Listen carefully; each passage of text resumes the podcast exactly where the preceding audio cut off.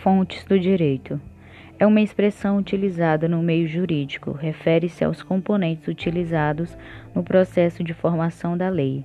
Por ser um conjunto de regras sistemáticas, tem consciência e lógicas próprias para descrever a realidade social do país.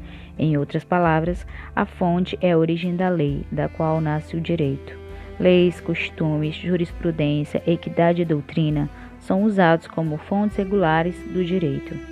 O direito é uma norma conjunto de normas jurídicas formuladas por autoridades competentes por meio de procedimentos próprios.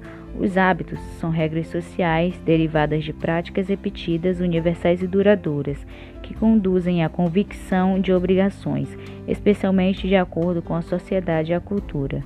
Jurisprudência é um conjunto de decisões de interpretação jurídica feitas pelos tribunais de uma determinada jurisdição.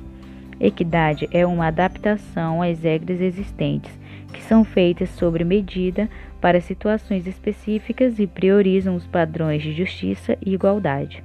A doutrina é produto de pensadores jurídicos, juristas e filósofos, com foco nos mais diversos temas relacionados à ciência jurídica.